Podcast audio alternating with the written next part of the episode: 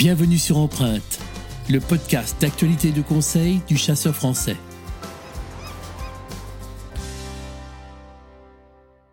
Mélanie Chambaud est une passionnée de chasse au gibier d'eau. Depuis plusieurs années, elle s'est également investie dans le milieu associatif. Elle fait partie du conseil d'administration de la Fédération départementale des chasseurs de la Manche, où elle représente les sauvaginiers. En quelques années, elle est devenue experte dans l'élevage et la reproduction des appelants. Aujourd'hui, alors que la reproduction des appelants d'identité bat son plein, nous avons la chance de récolter ses conseils et ses astuces. Empreinte vous raconte comment réussir comme elle la reproduction de vos appelants. Alors bonsoir Mélanie, bienvenue dans ce podcast qui ce soir est dédié aux sauvaginiers, aux chasseurs de gibier d'eau, puisqu'on va parler ensemble de euh. On est en plein mois de mars et on est à l'époque où on commence, pour ceux qui détiennent des appelants, à mettre euh, les, nichoirs, à organiser un peu la reproduction. Alors peut-être que tu peux te présenter un peu euh, pour euh, nos auditeurs. Toi, tu chasses dans la Manche, c'est ça? Oui, tout à fait. Donc je chasse dans la Manche depuis une dizaine d'années maintenant. Et euh, je fais de la reproduction de, sur les appelants depuis à peu près 6-7 ans maintenant, euh, avec comme spécialité plutôt sarcelle et colvert. Et alors tu chasses dans quoi comme euh, type d'installation? Alors, je chasse essentiellement au gabion, donc soit ce qu'on appelle côté à la mer, donc côté plutôt BDV, ou alors aussi dans les marais intérieurs, dans les marais euh, qu'on peut appeler autour de Auvers, à Ville, euh, et voilà. Et il y a une grosse différence sur les jeux d'appelant, c'est-à-dire éventuellement tu as un jeu plutôt pour la baie et un plutôt pour l'intérieur? Alors plutôt un jeu de début de saison et plutôt un jeu de fin de saison. Alors d'accord. C'est-à-dire qu'à la mer en début de saison on va plutôt utiliser un peu plus de, de colvert et avoir un jeu un peu plus chantant. Et plus on se rapproche de la fin de la saison et donc dans les marais intérieurs, on va avoir un peu plus un jeu plus chasseur, donc plus calme et euh, beaucoup plus chasseur. Donc c'est un jeu qui va être un peu plus discret, euh, qui va un petit peu moins entretenir. Mais par contre, dès qu'il va y avoir euh, du gibier qui va passer, le but c'est d'essayer de l'attraper, parce qu'en fin de saison, si on n'a pas une migration, c'est vrai que c'est un peu plus un peu plus méfiant. Donc plutôt un jeu à monter par exemple sans, sans siffleur ou avec un ou deux coupes de siffleurs et après euh, plutôt axé sur les sarcelles, puis les touchés qui sont quand même des oiseaux plus calmes, euh, plus calmes sur un jeu d'appelant. Et alors euh, justement par rapport à, à ces attelages là, en ce moment, toi qui, qui en élèves, tu, tu, tu élèves combien d'oiseaux par an? Oh, Ça dépend des années après. Ouais, tu, tu as combien d'oiseaux dans ton parc en général euh, Ça dépend de la reproduction et de la météo qu'on peut avoir euh, chaque année. D'accord, mais te, et t'élèves autant les, la sauvagine que les colverts euh, Oui, autant l'un que l'autre. Alors sur les colverts, maintenant je fais beaucoup plus tout ce qui est chanteuse. Après, je fais une couvée de demi-cri, en général une couvée de main, de canne de main. Mais après, je sors plus de chanteuses, je suis un peu plus axée sur la chanteuse. Et en sauvage, après, je fais un petit peu tout, mais essentiellement de la sarcelle. Euh, un peu de pilé, très peu de siffleurs, parce qu'il y a d'autres personnes dans le coin qui font beaucoup, beaucoup de siffleurs. Donc, euh, moi, je suis plutôt axée sarcelle, sarcelle, pilé, souché également. Euh, un petit peu de chipot, mais voilà. Et des oies, non, pas du tout? Ça dépend. Euh, ça dépend des années. L'année dernière, j'en avais pas fait, j'en avais pas fait du tout. Et cette année, je vais peut-être faire une couvée de cendrée, une couvée de rieuse. Mais euh, le problème des oies, c'est que au moment de la reproduction, elles sont pas toujours très sympas. et donc, pour éviter un peu les conflits dans les parcs, les oies, ça dépend un petit peu des années. Hein. Cette année, je pense que je vais essayer de faire une reproduction, une couvée sur des cendrées, étant donné qu'elles ont 3 ans maintenant. Et euh, les rieuses, c'est pareil, pour pas perdre la souche, je pense que je vais refaire une, une couvée de rieuses également. Et alors justement, une question, euh, les, les, oiseaux que tu fais reproduire, c'est des oiseaux qui chassent, parce que je sais qu'il y a des, des, personnes qui sélectionnent euh, des oiseaux qui ne chassent pas de l'année, qui gardent que comme reproducteurs. Toi, comment ça se passe? Alors, j'ai une partie effectivement où je fais les, donc je vais parler essentiellement pour la sauvagine parce qu'effectivement bah, les chanteuses c'est plus pour euh, la chasse. Euh, tout ce qui est colvert c'est essentiellement pour la chasse. Par contre tout ce qui est sauvagine effectivement il y en a que je fais reproduire mais c'est juste pour garder des souches ou euh, pouvoir recréer des nouvelles souches, ou refaire des hybrides par exemple. Et il y a il y a toute une partie où c'est plutôt pour la chasse.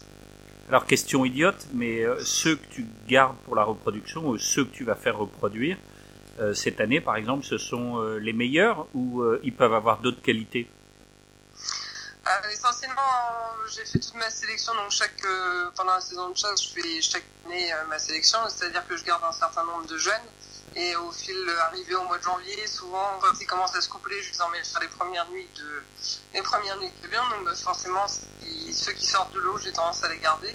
Ceux qui sont moins bons, ils sont bons. en général, j'en trouve une autre maison. Euh, généralement, je fais des, des, particuliers qui les ont juste pour l'ornement, pour agrémenter euh, une main ou un étang. Et après, euh, donc la sélection elle est faite comme ça. Et après, j'ai une partie où j'ai de l'ornement. juste, j'ai trois, deux coupes de chili par exemple que je sers, dont je me sers uniquement pour de l'ornement. Et en fait, ceux-là, ils me servent aussi à refaire des hybrides par la suite. D'accord. Donc toi, tu fais partie des gens, par exemple, qui pensent que si un oiseau est pas bon la première année, il le sera pas ensuite. Alors non, c'est pas forcément sur la première année qui va être décisif, c'est plutôt sur la qualité du son en fait. Euh, parce que pour moi, alors je prends toujours l'exemple des sarcelles, hein, parce que c'est un peu là-dessus où je tape mon jeu. Euh, les sarcelles, par exemple, les... c'est pas forcément la première année où on va savoir si ça va être un canard qui va être chasseur plutôt quand il va avoir déjà passé une première saison de reproduction et qu'il sera bien couplé, parce qu'il y a des canards qui ne sont pas forcément bien couplés, là on parle de jeunes de l'année, hein, donc euh, ils vont vraiment être couplés euh, cette année, et donc ils auront vraiment leur choix définitif euh, une fois couplés.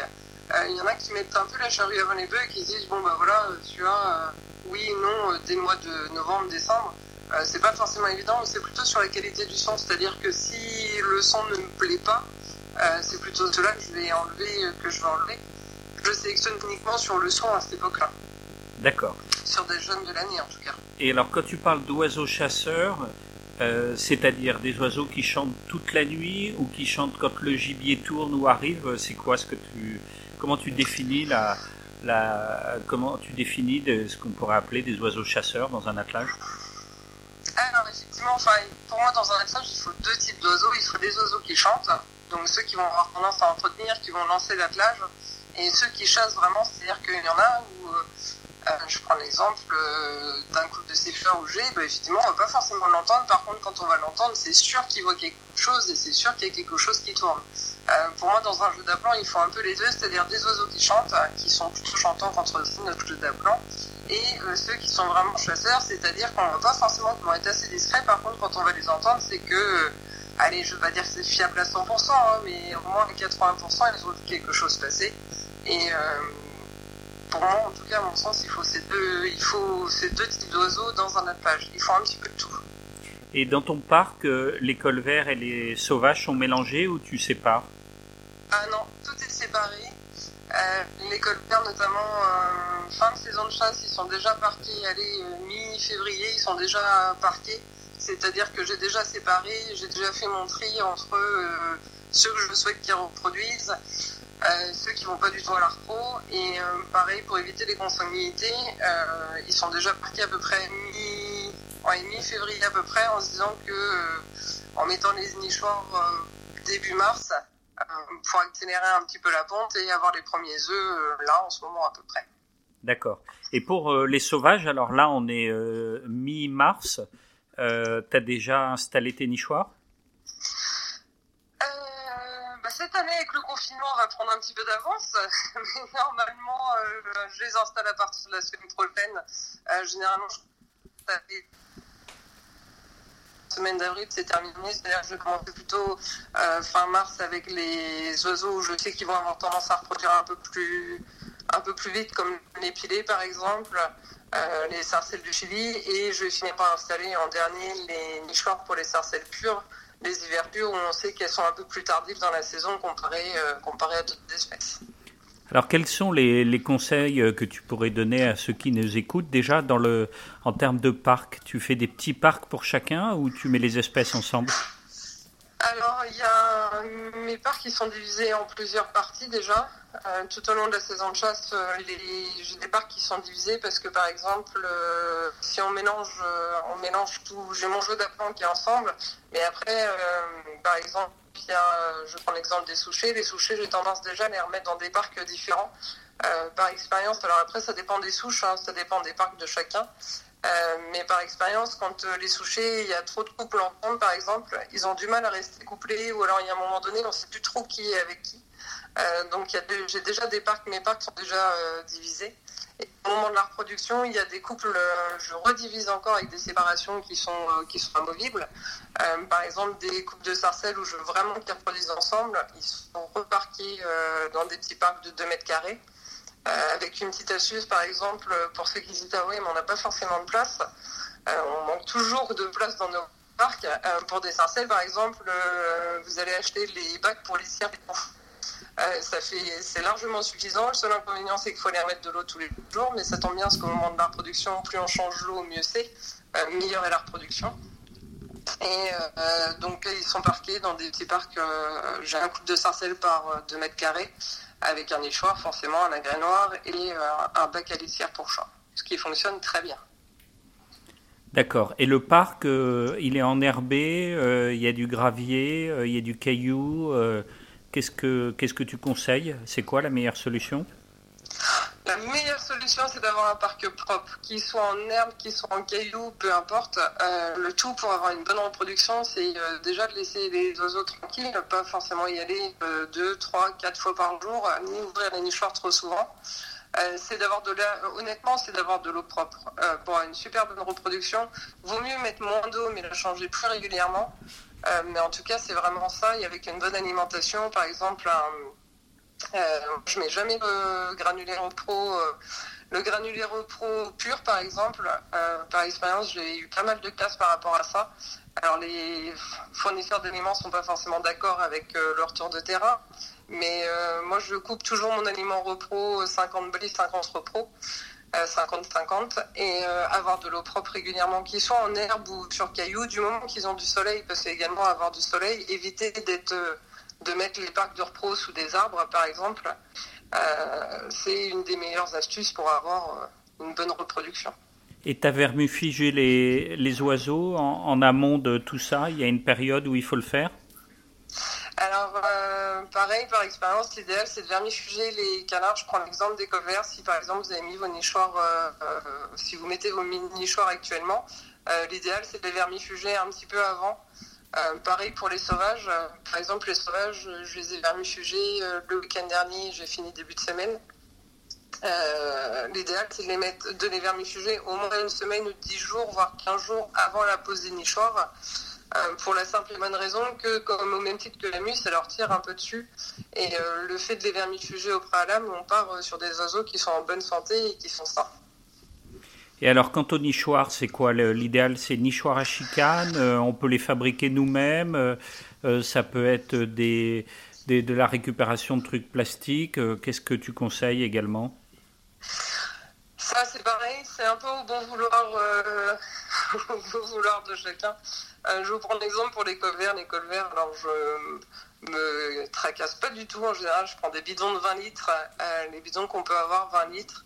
Euh, que je rince bien sûr au préalable. Je fais une ouverture sur le côté, je mets une tuile devant pour les maintenir et pour être sûr qu'ils ne s'en aillent pas. C'est largement suffisant. Et après, pour les sauvages, il y a des sauvages qui aiment bien pondre à même le sol, d'autres qui aiment bien avoir des nichoirs un peu en hauteur, à chicane.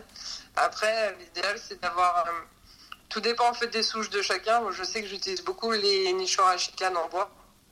Euh, par contre, j'évite les nichoirs à chicane en bois, j'évite de les poser à même le sol. Alors, euh, est-ce une coïncidence ou pas Mais en tout cas, pendant les coups d'orage, euh, pour avoir eu les deux types de nichoirs en même temps, euh, des nichoirs chicanes posés à même le sol et d'autres qui étaient surélevés, c'est-à-dire de quelques centimètres. J'ai eu beaucoup de casse au moment des coups d'orage sur, sur des nichoirs qui étaient un peu surélevés, contrairement à ceux même le sol. après, c'est pareil, tout dépend aussi du stade, du stade de couvaison au moment où on a les coups d'orage. Généralement, quand ils ont lieu dans les si vous avez un coup d'orage, par exemple, au bout d'une semaine ou dix jours d'incubation, euh, c'est souvent là où on a, le, plus de casse. Et au fond des, nichoirs, euh, on préconise souvent de mettre de la tourbe ou un peu de terreau suivi de foin. Toi, tu as, une recette miracle par rapport à ça? J'ai essayé. J'ai essayé le terreau, la tourbe au fond des nichoirs. Euh, j'ai essayé un peu tout. J'avais mis une année, j'avais fait euh, des nichoirs avec terreau, des nichoirs avec sans terreau. Alors des nichoirs avec terreau foin, d'autres avec terreau paille foin et d'autres juste avec paille et foin. Et euh, au final, j'ai eu presque plus de réussite avec les nichoirs juste avec de la paille et du foin dedans. Et pareil, au niveau du prorata mâle-femelle dans les couvées, j'avais un meilleur ratio sur des nichoirs où je n'avais pas de tourbe. Alors après, euh, je pense que chacun des astuces, chacun, et après tout dépend aussi du type de nichoir utilisé, je pense. Donc ça veut dire que certains nichoirs, ou en tout cas la disposition de certains nichoirs, permettrait peut-être d'avoir plus de femelles ou plus de mâles. C'est ça. Et je pense que, alors après, c'est un peu flou encore hein, là-dessus. Euh, je pense qu'on a tous un peu nos théories ou nos pensées par rapport à nos ex Euh, pareil, tout dépend aussi dans quelle région on habite, euh, quel département. Il y a des départements où l'hygrométrie est plus élevée que d'autres. Euh, tout ce que moi je pense, c'est que la tourbe garde un peu plus d'humidité effectivement dans les nichoirs. Et souvent, je me suis retrouvée avec plus de femelles que de mâles, par exemple, dans les nichoirs contenant de la tourbe. Après, il y en a d'autres qui n'ont peut-être pas fait forcément le même comparatif, mais je pense également que tout dépend du département dans lequel, dans lequel on habite. Euh, les taux d'hygrométrie et d'ensoleillement ne sont pas forcément les mêmes d'un département à un autre, donc il n'y a pas forcément de science infuse non plus là-dessus. Et euh, les nichoirs, tu les disposes euh, aussi à l'est, comme on le demande souvent? Ou pas du tout? Je les mets dans n'importe quel sens. Je pense qu'après, ça dépend des cannes. Euh, j'en mets un petit peu, j'en mets dans le nord, j'en mets dans le sud, dans l'ouest et dans l'est. Euh, je les dispose un peu différemment, c'est-à-dire j'en mets toujours, euh, j'essaye toujours d'en mettre dans différentes directions.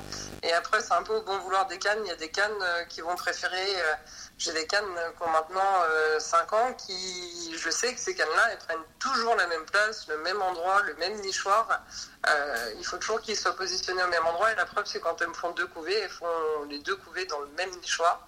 Donc après, ça il y en a d'autres qui changent entre deux, il y en a qui changent de secteur.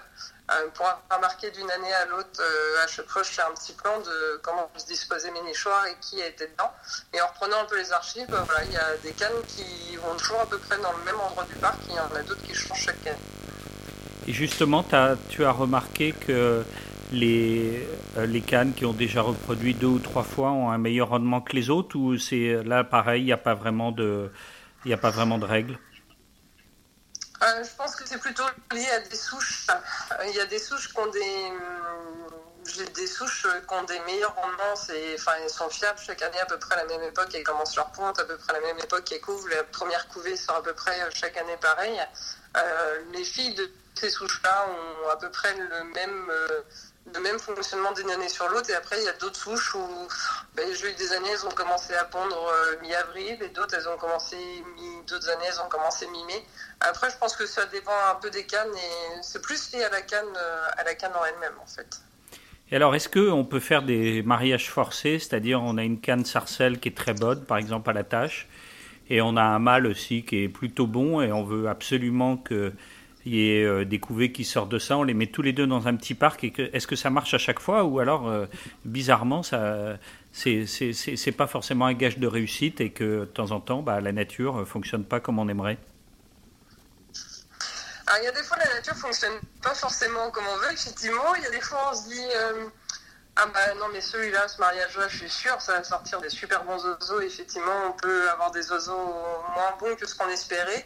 Et l'inverse fonctionne également. Des couples on se bon, ce sera peut-être moyen finalement qui ressortent euh, des, des, bonnes souches. Mais euh, dans 90% des cas, si les oiseaux, on est sûr de nos souches, que nos oiseaux, ils chantent, euh, les mâles chantent net, que les, que les femelles sont issues de bonnes souches, dans 90% des cas, on sortira une très bonne production dessus. Après, il y a toujours les mystères de la nature et de la génétique. ce qu'il faut se dire, c'est qu'une canne, une canne sarcelle, enfin une canne, elle va sortir en moyenne entre 8 et elle va répondre entre 8 et 10 ou 12 œufs. Euh, forcément, dedans, il y aura un peu de mixité, c'est-à-dire que dans, les, dans ce qu'on va sortir, il y aura un petit peu de tout. Ce ne sera pas forcément une science infuse, c'est un peu le mystère de la génétique là-dessus. Et justement, quand on a une très bonne souche, ce qui est ton cas pour entre, les sarcelles par exemple, est-ce que c'est dur de conserver et de stabiliser une bonne souche? Alors, de conserver une souche, euh, entre guillemets, pas forcément. la petite astuce, c'est que tout bon sauvaginier a en général des très bons copains, euh, ou des chasseurs avec qui on s'entend depuis des années. Euh, souvent, moi, ce que je fais, c'est que mes, souches, en général, à la base, au tout départ, quand j'ai commencé la reproduction et que j'avais fixé mes souches, j'en ai mis un petit peu. J'ai des copains qui ces souches-là de façon à être sûr de ne pas les perdre, parce qu'à un moment donné, nos oiseaux vieillissent aussi. Ou alors, il peut, pour X ou Y raison, avoir un problème, euh, mourir d'un arrêt cardiaque, ou on n'en sait rien. Il y a un peu des mystères euh, en saison de chasse là-dessus. Et euh, donc l'idéal, c'est toujours de se dire, quand on a de la reproduction, on sait que cette souche-là, elle fonctionne bien, bah, c'est de la mettre un petit peu à droite et à gauche pour être sûr de la retrouver. de la retrouver. Moi, ça a été mon cas, j'ai perdu une de mes souches. Euh, je savais chez quels copains elles étaient et donc euh, la pro d'après, j'aurais demandé qu'ils me gardent cette souche-là en fait pour pouvoir la récupérer. Et après, les... voilà un petit peu pour être sûr de, conserver un peu euh, ces souches. Et ce qu'il ce qu'il faut se dire, c'est que chaque année, quand on veut garder aussi ces, souches, bah, c'est de garder un jeune ou deux de chaque reproduction pour essayer de refaire d'autres mariages aussi pour pérenniser les souches petit à petit. Et euh, euh, les, les, oiseaux, pour toi, à partir de quelle année vraiment ils atteignent, euh, disons, la période où ils sont le meilleur, en tout cas pour la tâche? Tu estimes que c'est à quel âge qu'ils ils sont à leur apogée? Ça dépend. Ça dépend des canards. Souvent, on pique un couple de siffleurs, par exemple, c'est à partir de 3 ans, de 3 à, 5-6 ans, c'est leur période un petit peu d'apogée. Après, il y a des canards qui sont chasseurs et qui sont chantants et qui le seront entre guillemets tout le long de leur carrière. Euh, j'ai des hybrides, moi cette année, je les ai montés, ils ont 7 ans. Il y en avait certains qui avaient 8 ans. Alors je les ai un petit peu moins montés pour préserver et garder ma souche, mais euh, ceci étant, ils ont tourné euh, comme, comme la deuxième année et comme la deuxième saison de chasse. Enfin, c'est des oiseaux qui continuent toujours à tourner. Donc là-dessus, souvent on dit qu'en général, un jeu d'appelant, pour qu'il soit au top, c'est qu'il ait 3 ans, 4 ans, 5 ans. Euh, passé la sixième année, on commence à voir que euh, ça descend un petit peu. Euh, ceci étant, il y a des oiseaux où vous pourrez les monter tout, au long, tout au long de leur carrière, entre guillemets, ils, chasseront. L'année dernière, j'ai perdu, juste à la fin de la reproduction, j'ai perdu une canne de synthète qui avait 11 ans. elle venait de faire encore une saison de chasse et elle tournait tout autant que la première année où j'avais eu. Est-ce qu'il faut mettre des jeunes et des vieux ou des, canards qui, sont, euh, dont on est sûr dans un jeu d'appelant Il faut toujours essayer de mélanger. Il faut renouveler en fait régulièrement, c'est-à-dire que euh, à partir du moment où on a un jeu d'appelant par exemple qui a déjà deux ou trois ans, euh, pour être sûr qu'il continue à chanter et à entretenir toute la nuit, c'est bien après de recommencer à réintégrer des jeunes couples à l'intérieur. Alors il y a des fois où on peut avoir un peu des surprises, on réintègre un des jeunes couples et puis on se dit ah ça chante un petit peu moins mais il faut être un petit peu patient le temps que tout le monde retrouve sa place euh, une, deux ou trois pics et puis après c'est reparti comme un 40 mais souvent le fait de rajouter des jeunes couples ça relance un petit peu les vieux et ça remotive un petit peu les vieux. L'idéal c'est d'en incorporer chaque année en fait. Chaque année remettre un ou deux jeunes couples dans son attache de façon à relancer un petit peu euh, à lancer tout le monde et puis surtout penser à prendre le relais parce que plus ils vieillissent, à un moment donné, on ne pourra plus forcément monter nos aplats de prédilection, ceux qu'on monte à chaque, à chaque fois. Donc il faut penser à, renouveler petit à petit euh, son jeu d'aplan. Surtout que toi, l'hiver, tu es sur une zone où, euh, à partir du moment où tu chasses sur ce qu'on appelle l'hivernage, euh, tu utilises quasiment plus que de la sauvagine. Hein. Je crois que tu t'enlèves quasiment tout ce qui est champ de colvert. Les champs de colvert, après, ça arrive encore dans des mâles de colvert. Euh, juste des mâles de colvert sans forcément avoir de, de. Et euh, même d'alléger vraiment le jeu d'appelant aussi en femelle, c'est-à-dire que euh, les cannes, souvent, à un moment donné, des fois, on se dit, oh, ça tape un petit peu, ou au moment des appels, ça peut. Une canne peut, même si elle va être très courte, elle peut chanter et ça marquer un peu sa première note, ce qui pourra rendre un peu méfiant le gibier. Et par exemple, au moment bah, décembre, janvier, quand il n'y a pas une immigration, bah, les cannes de pilet, ils les mettent plutôt, euh, les mettre plutôt à côté des mâles, par exemple deux trois couples ensemble, et puis de façon à ce que ça les fasse jalousie, jalousie aussi. c'est différent, c'est une chasse qui est un peu, un peu plus, qui va être un peu plus différente. C'est le, fameux attelage en boule où, au lieu d'avoir euh, les, les, appelants disposés en ligne, euh, quand on chasse sur l'hivernage, surtout en fin de saison, on, les, on les met en boule, c'est ça? C'est ça, tout à fait. Effectivement, on va plutôt faire des boules qui vont être un peu plus naturelles. Euh, après, tout dépend aussi, c'est toujours pareil, hein, tout dépend des secteurs, tout dépend des gabions. mais effectivement, peut-être alléger un petit peu les formes, mettre moins de formes, mais par contre faire plutôt des boules et des boules par espèce aussi. Euh, il y a un moment donné, en hivernage, quand on entend les oiseaux qui traînent un peu dans les marais, au moment où ils sortent, ben on entend les souchés, ils sont avec les souchés, les pilés, ils sont avec les pilés, les siffleurs, ils sont ensemble. Enfin, ils sont vraiment par espèce en fait. Ils sont pas forcément mélangés, euh, mélangés tous ensemble. Euh, contrairement quand on peut voir dans des réserves ornithologiques, où effectivement dans une réserve ornithologique, on peut voir toutes les espèces mélangées ensemble. quand ils sont vraiment dans, les, dans les grands marais, euh, c'est pas forcément ça, ils sont un peu mis par espèce. Et donc euh, le fait de faire des boules par espèce aussi, ça permet d'avoir un côté un peu plus attrayant et un peu plus naturel. Et t'en mets plus euh, au cœur de l'hivernage ou c'est du début à la fin de la saison, tu utilises autant de sauvages? En moyenne, j'utilise autant de sauvages. Après, c'est le type d'implants qui vont, qui vont changer. C'est plutôt ça. Mais en moyenne, en moyenne, à peu près quasiment la même, la même quantité à chaque fois. D'accord. Euh, bon, en tout cas, merci pour euh, tes conseils. On va se retrouver prochainement pour un autre podcast avec toi.